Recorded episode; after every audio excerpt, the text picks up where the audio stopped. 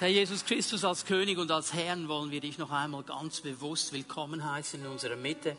Herr, wir sind dankbar, dass wir wissen dürfen, dass du hier bist, so wie dein Wort es uns verheißt. Wenn wir zusammenkommen in deinem Namen, du bist mitten unter uns. Und ich danke dir, Herr, dass du uns begegnen wirst, wenn wir miteinander jetzt auf dein Wort hören. Danke, dass du uns hilfst, unsere Herzen zu öffnen, unsere Ohren zu öffnen und dein Wort, das aufbaut und stärkt und ausrichtet, zu empfangen. Ich danke dir, Herr, dass du uns begegnen wirst und dienen wirst durch dein Wort und dass jeder von uns etwas mitnehmen kann aus deinem lebendigen heiligen Worten. Ich danke dir schon jetzt dafür. In Jesu Namen. Amen.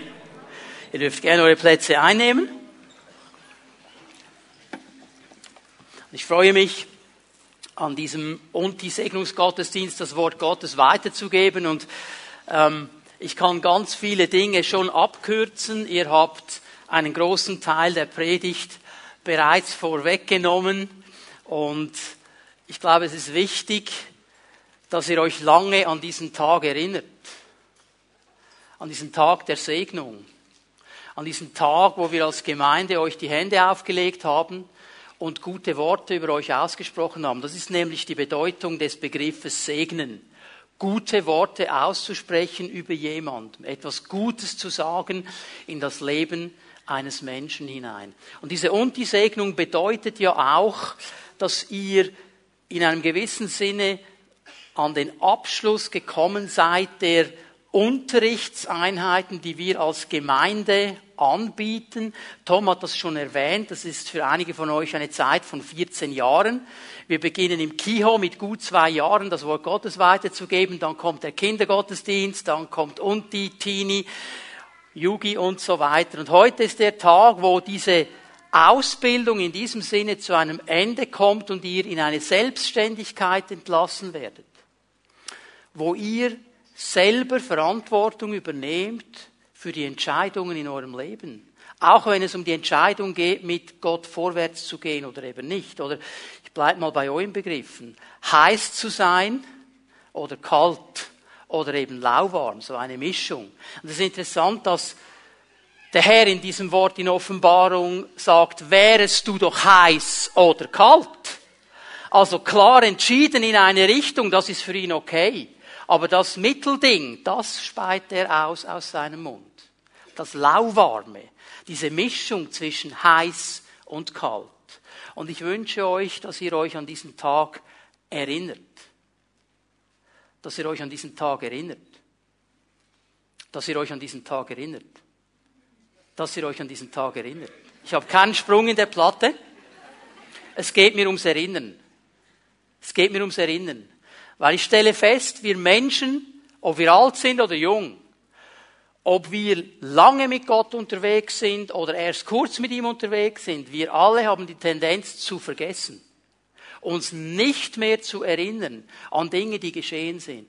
Viele von uns, die hier sitzen, wir haben große Dinge mit Gott erlebt.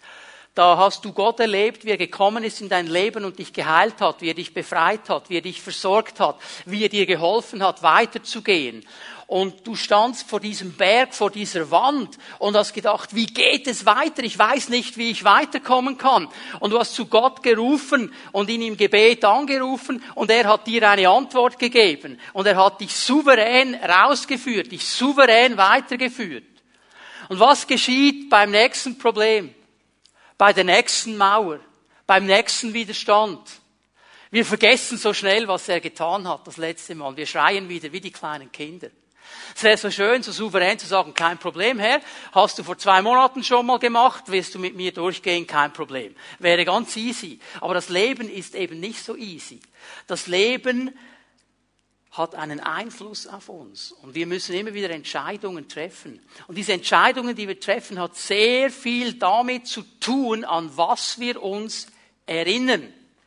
Und die Bibel spricht sehr viel über das Erinnern. Und sie ruft immer wieder auf, Erinnere dich an die guten Dinge, die Gott getan hat.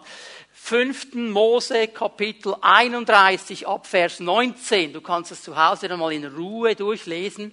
Da bekommt Mose einen interessanten Auftrag von Gott, nämlich den Auftrag, ein Lied zu schreiben.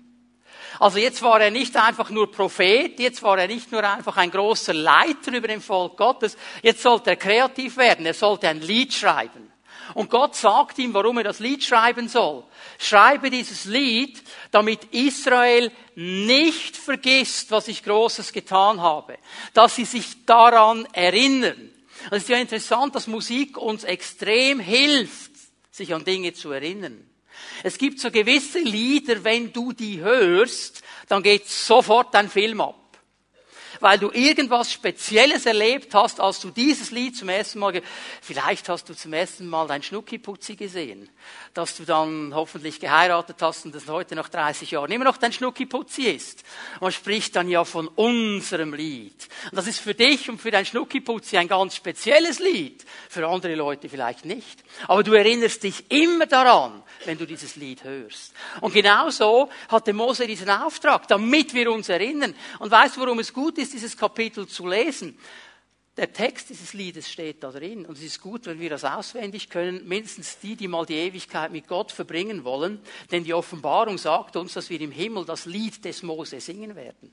Es ist gut, wenn du schon mal vorbereitest und den Text kannst, wenn du dann oben ankommst, oder?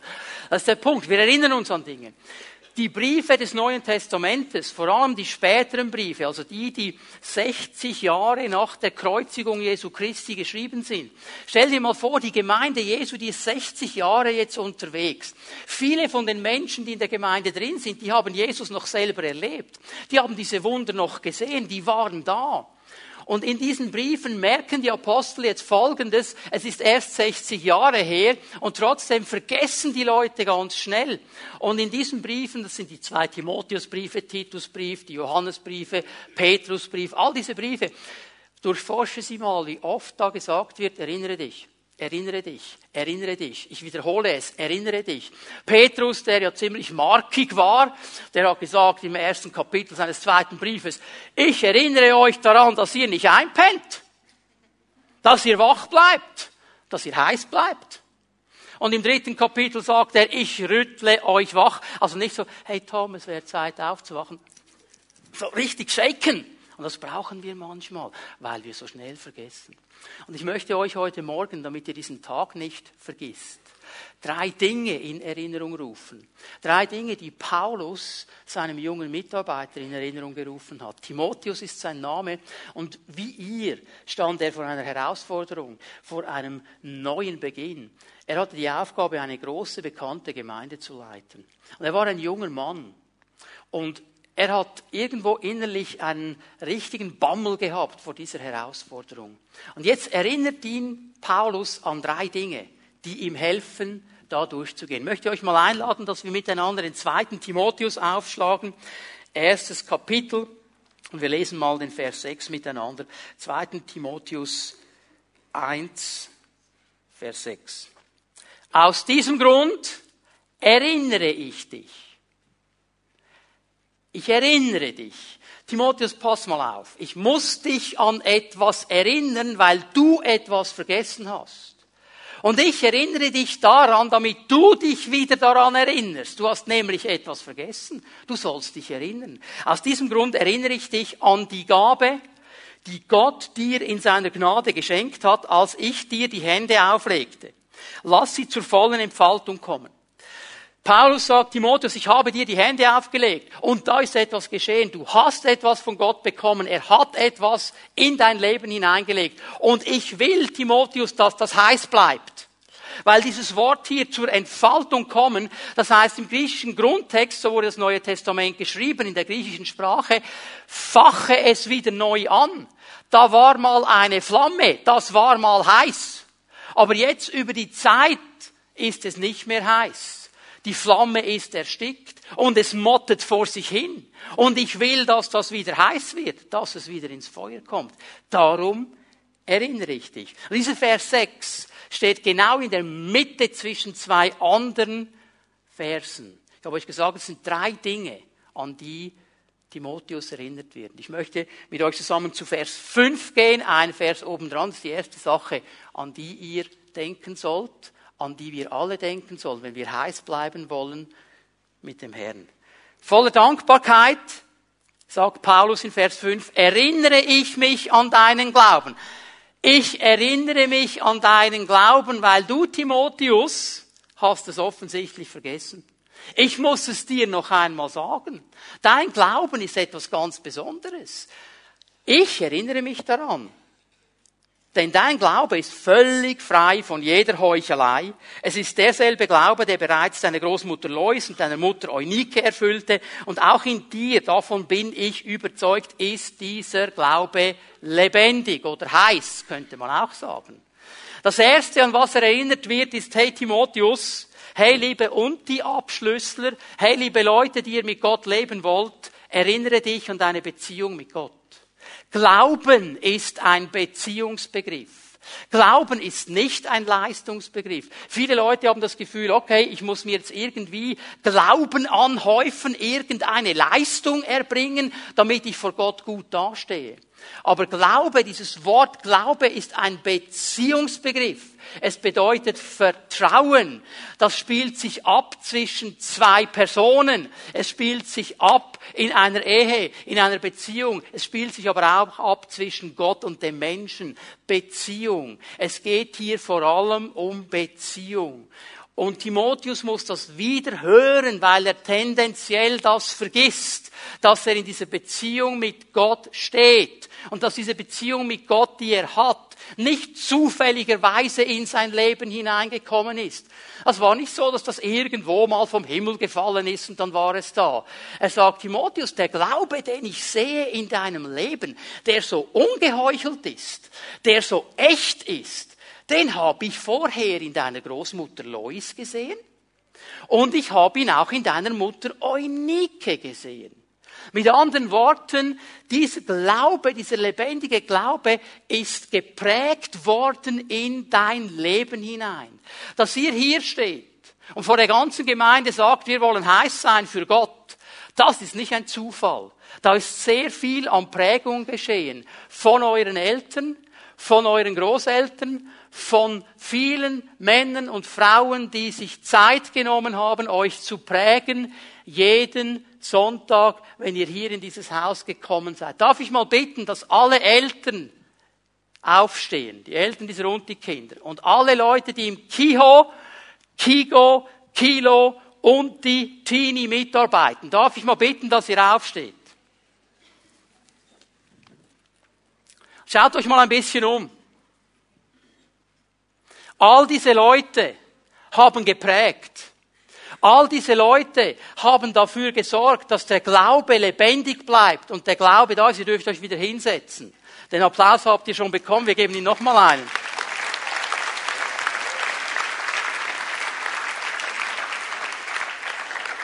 Ihr habt eine Glauben, eine Prägung von positiven Vorbildern. Ich möchte euch eines bitten. Ist jetzt seid ihr an einem Punkt, wo man euch gesagt hat, ja, jetzt wird etwas abgeschlossen, ihr geht in die Selbstständigkeit.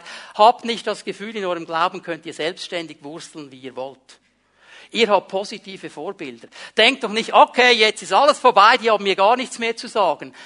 Lasst euch weiterhin von diesen Vorbildern prägen. Wir brauchen diese Vorbilder. Da geschieht sehr viel. Ich kann mir vorstellen, wie Timotheus als kleiner Junge hingefallen ist, sich das Knie aufgeschlagen hat, nach Hause gekommen ist und geflennt hat und da war Lois, die Großmutter. Und die hat ihn auf den Schoß genommen. Und die hat Heile, Heile, Sage gesungen und hat ihm die Hände aufgelegt und gesagt, so Timotheus, und jetzt beten wir, dass der Herr Jesus dein Knie heilt, Halleluja. Und der kleine Timotheus in seinen Tränen auf der Schoß der Großmutter hat etwas gelernt. Wir können Gott bitten um Heilung. Glaubensprägung. Und da war die Fußball-WM.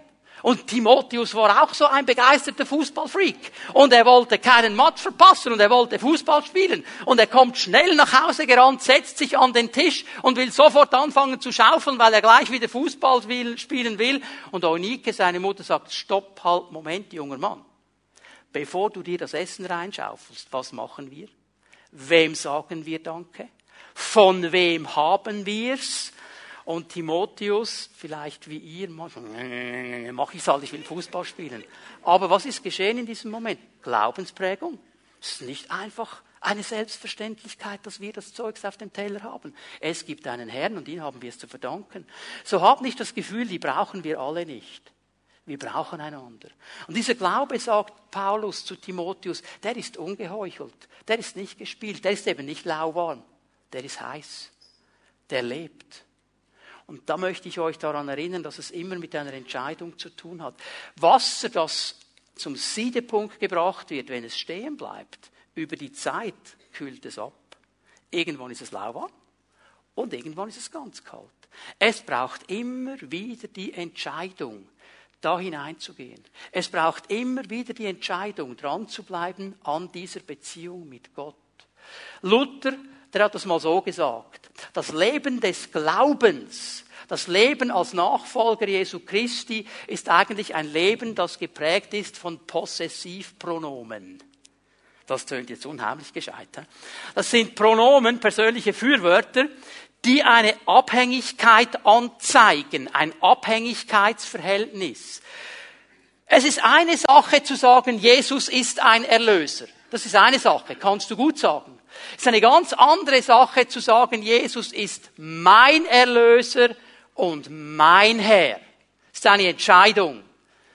Das Erstere, das sagt auch der Teufel. Der weiß ganz genau, dass Jesus ein Erlöser ist. Aber er würde nie sagen, er ist mein Erlöser und mein Heiler und mein Herr. Das kann nur der, der sich entschieden hat, mit Jesus zu gehen. Ihr habt diese Entscheidung getroffen. Bleibt dran. Bleibt dran und denkt daran, wenn wir das einfach dem Zufall überlassen und der Zeit, dann wird es automatisch abkühlen. Ich bete, dass ihr heiß bleibt. Dass es nicht einfach nur so eine komische Entscheidung war, weil jetzt alle Leute hier sind, sondern dass ihr euch erinnert an diesen Tag. Dass ihr euch erinnert, dass ihr eine Beziehung habt mit Gott. Dass ihr euch dann aber zweitens auch daran erinnert, dass ihr von Gott Gaben bekommen habt. Wir haben diesen Vers gelesen. Ich erinnere dich, Timotheus, du hast Gaben bekommen. Du hast etwas von Gott bekommen. Gott hat etwas in dein Leben hineingelegt. Und die Bibel macht es glasklar, dass jeder, der mit Jesus vorwärts geht, mindestens eine Gabe hat. Mindestens etwas bekommen hat von Gott. Und wir dürfen nie vergessen, dass Gott ein Geber ist. Dass Gott einer ist, der gerne schenkt. Wenn er Leben nicht gegeben hätte, würde keiner von uns hier sitzen. Wenn er nicht die Quelle des Lebens wäre, dann würde keiner von uns weiteratmen. Das dürfen wir nie vergessen. Und das Aller, Allerwichtigste, das er uns geschenkt und gegeben hat, das ist sein Sohn Jesus Christus.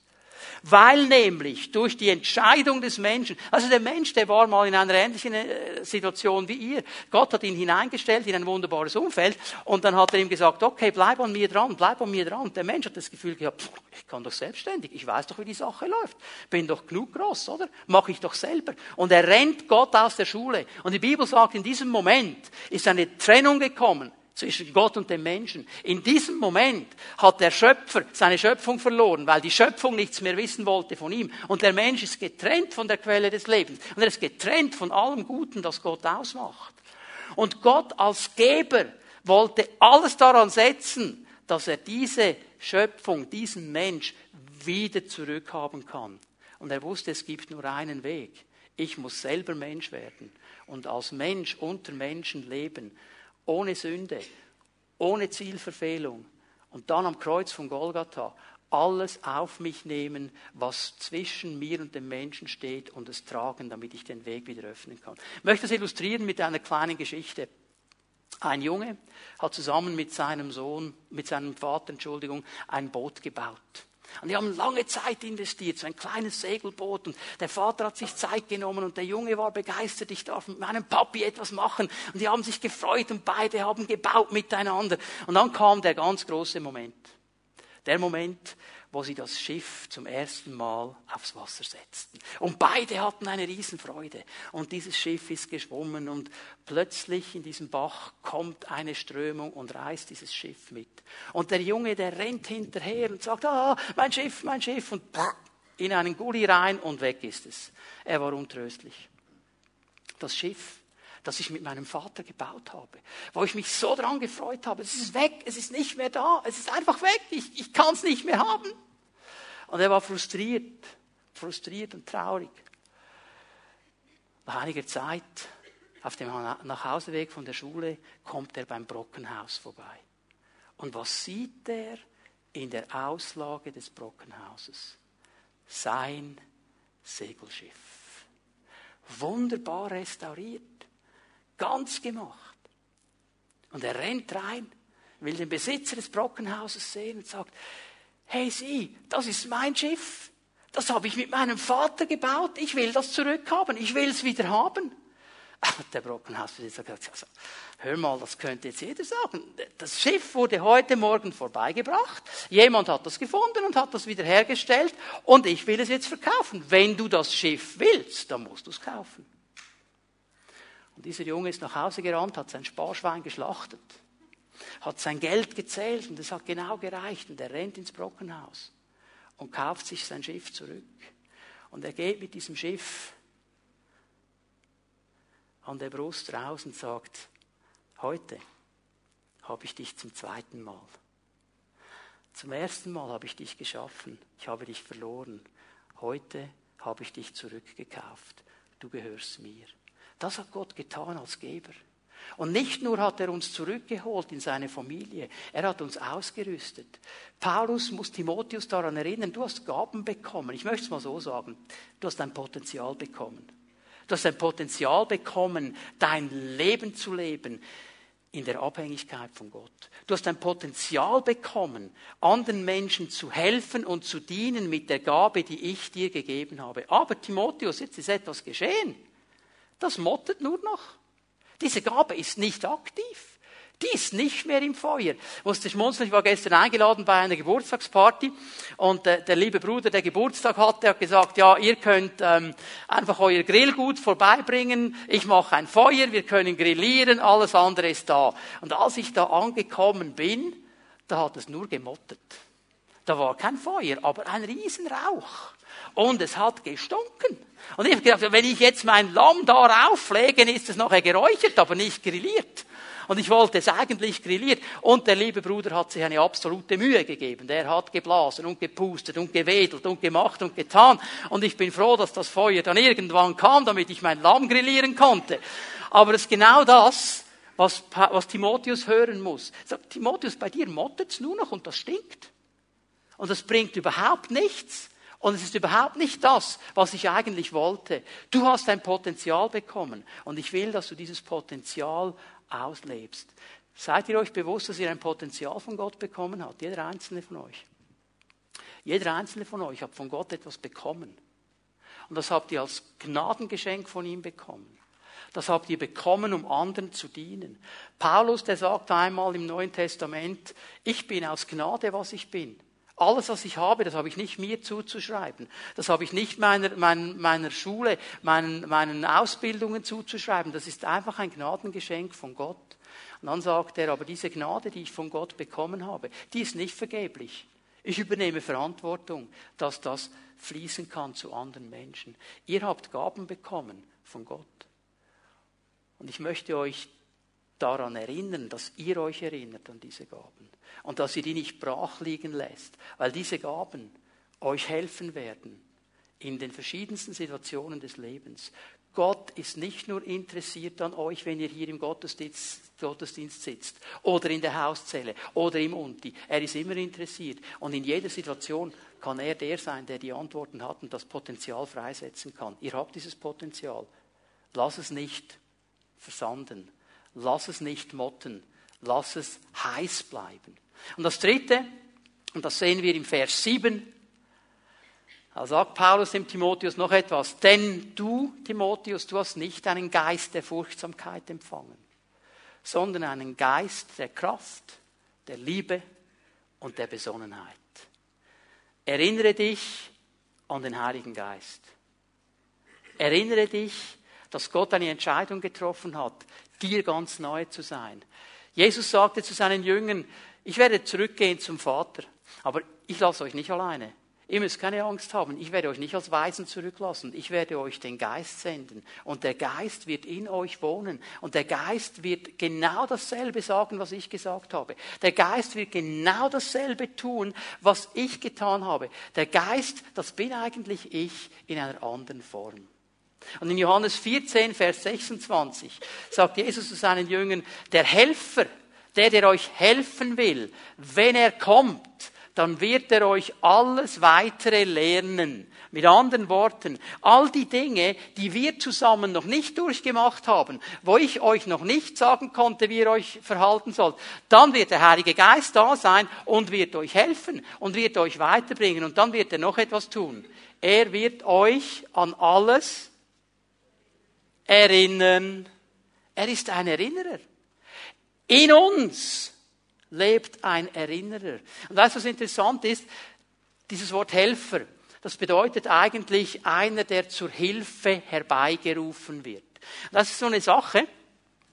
Ähm, der Heilige Geist, der wird nicht einfach auf uns springen und irgendetwas tun, was wir nicht wollen. Der Heilige Geist wartet darauf, dass wir ihn rufen. Weißt du, wenn ich jetzt hier stehe mit meinem iPad in der Hand und keine Hand frei habe, aber eigentlich etwas trinken möchte, und ich denke jetzt, der, der Markus, der sollte doch checken, dass ich etwas trinken möchte. Der sollte das doch merken, der sollte mir doch jetzt helfen. Und der Markus, der sitzt vielleicht da und sagt, ja, irgendwie hat er ein bisschen eine komische Stimme, vielleicht ähm, müsste man ihm etwas zu trinken bringen, äh, aber ich möchte ihm ja nicht zu nahe treten, ich meine, der ist am Predigen, ich kann ihn ja nicht stören, da geschieht gar nichts. Aber ich sage, Markus, kommst du mal schnell, hier hat eine Flasche Wasser, kannst du mir die bringen? Aufmachen. Dankeschön. Ja? Ah, Dankeschön, du kannst wieder hinstellen. Habt ihr gesehen? Der ist sofort gerannt. Der Heilige Geist wartet darauf, dass wir ihn rufen. Er, er, er hilft dir gerne, er wird euch gerne helfen. Wenn ihr jetzt eine Lehre beginnt, wenn ihr in eine weiterführende Schule geht, ihr steht an, ihr wisst nicht mehr weiter, der Heilige Geist, er weiß weiter. Aber er wartet darauf, dass ihr ihn ruft. Er wartet darauf, dass ihr mit ihm vorwärts geht. Er ist nicht ein Geist der Furcht. Und hier geht es im Zusammenhang wirklich um diese Furcht, auch Entscheidungen zu treffen. Wie könnten Menschen reagieren, wenn ich das und das mache? Das war das Hauptproblem von Timotheus. Und Paulus muss ihm sagen, und er sagt das jedem Einzelnen von uns, er ist nicht ein Geist der Furcht. Ihr habt nicht einen Geist der Angst bekommen, die euch bindet, der euch, der euch äh, zurückbindet, sondern einen Geist, der freisetzt freisetzt, einen Geist der Kraft, der euch hilft, das Potenzial zu entwickeln, der euch immer wieder die Kraft gibt, vorwärts zu gehen, der euch immer wieder die Kraft gibt. Einer von euch hat diesen Vers bekommen, du wirst vorwärts gehen mit neuer Kraft, wie ein Jüngling, der rennt und so weiter. Jesaja. Ja, was ist das wohl für eine Kraft? Nicht Red Bull. Holy Ghost, Heiliger Geist. Er ist diese Kraft. Und er wartet darauf, dass du rufst, hey, ich brauche dich. Heiliger Geist, ich brauche dich, ist die Kraft. Er ist ein Geist der Liebe. Dieser Geist wird uns immer hinziehen zu Gott, der die Quelle aller Liebe ist. Und von ihm werden wir immer wieder diese Annahme bekommen, die wir brauchen in unsere Leben hinein. Von ihm werden wir immer wieder diese Liebe bekommen. Einer von euch hat den Vers bekommen aus Römer 8, Vers 1. Es gibt keine Verdammnis für die, die in Christus Jesus sind. Die Leute verdammen uns, wenn wir nicht das machen, was sie wollen. Die Leute, die zünden uns an, wenn wir nicht so reagieren, wie sie denken. Gott sagt, ich verdamme dich nicht. Es gibt keine Verdammnis. Du gehörst zu Christus Jesus. Du bist angenommen. Stehen wir? Das ist diese Liebe, die uns zu ihm zieht und uns auch hilft, mit Menschen richtig umzugehen. Und dann ist er ein Geist der Besonnenheit ein Geist, der uns hilft, Situationen richtig einzuordnen, von seinem Blickwinkel einzuordnen und richtige Entscheidungen zu treffen. Erinnere dich, erinnere dich, erinnere dich. Wir vergessen so schnell. Jeder einzelne von uns. Und ich sage es noch einmal. Ich bete, dass ihr euch erinnert, was ihr hier heute vor dem Herrn gesagt habt. Was eure Entscheidung ist vor dem Herrn. Und ich weiß, dass der Heilige Geist euch erinnern wird. Ich weiß, dass all die Menschen, die vorhin gestanden sind, die geprägt haben in eure Leben hinein, dass die euch erinnern werden. Ich weiß, dass eure Eltern euch erinnern werden, damit ihr heiß bleibt und nicht im Laufe der Zeit lauwarm oder kalt werdet. Denn das ist nicht das, was der Herr geplant hat für eure Leben. Erinnere dich. Gott ist hier. Er ist in unserer Mitte. Und weißt du, es geht schon um diese und die Abschlüssler heute. Sie sind so ein bisschen der Mittelpunkt. Aber es geht um jeden Einzelnen von uns. Gott ist interessiert an jedem Einzelnen von uns. Gott ist interessiert, von jedem von uns zu hören, ja, wie entscheidest du dich denn? Sagst du einfach, er ist ein Erlöser? Oder kommst du zum Punkt zu sagen, er ist mein persönlicher Erlöser? Suchst du seine Nähe? Suchst du ihn? Das ist die Frage, die er uns heute allen stellt. Und er ist hier und er möchte Menschen ganz bewusst berühren heute Morgen. Ich möchte euch einladen, dass wir aufstehen miteinander. Ich möchte hier abschließen, bitte, dass die Lobpreisgruppe nach vorne kommt. Und wir werden das tun, was wir jeden Sonntag tun. Werden einen Moment in die Gegenwart Gottes gehen. Und wir laden ihn ein, dass er uns durch seinen Heiligen Geist dient. Wir laden ihn ein, dass er uns begegnet. Wir laden ihn ein, dass er ganz persönlich zu jedem Einzelnen von uns sprechen kann und kommen darf. Und dann werden wir gerne mit Menschen beten, Hände auflegen und segnen, weil wir immer wieder erleben, dass Gott Situationen verändert, dass Gott das Unmögliche möglich machen kann. Aber es beginnt immer mit meiner Entscheidung zu sagen, Herr, das möchte ich.